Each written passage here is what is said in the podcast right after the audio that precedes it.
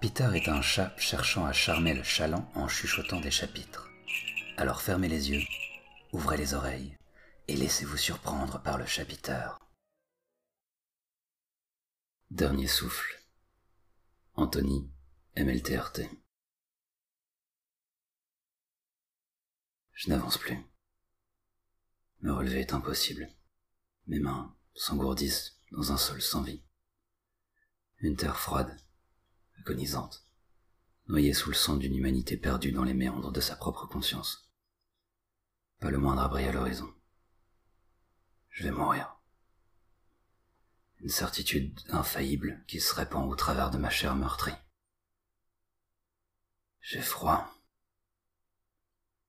Trop de sang s'écoule de mon corps pour continuer à baigner dans l'illusion d'un avenir meilleur. Suis-je toujours vivant?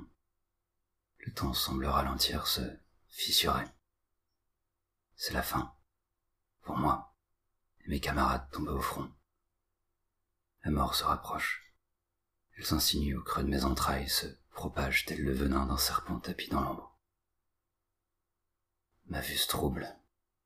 Je perds pied. La réalité m'échappe, et mes yeux peinent à rester ouverts. Le souffle de ma respiration s'évanouit dans le râle de ma lente agonie. Le vide me tend les bras, m'agrippe de toutes ses forces, ne veut plus me lâcher. Destination inconnue. L'obscurité grandit autour de moi. Le soleil s'éclipse de mon existence, me laisse choir, loin du regard attristé d'une nature incomprise. Un dernier rayon de lumière vient me caresser, me dire au revoir, me parler au plus profond de mon âme.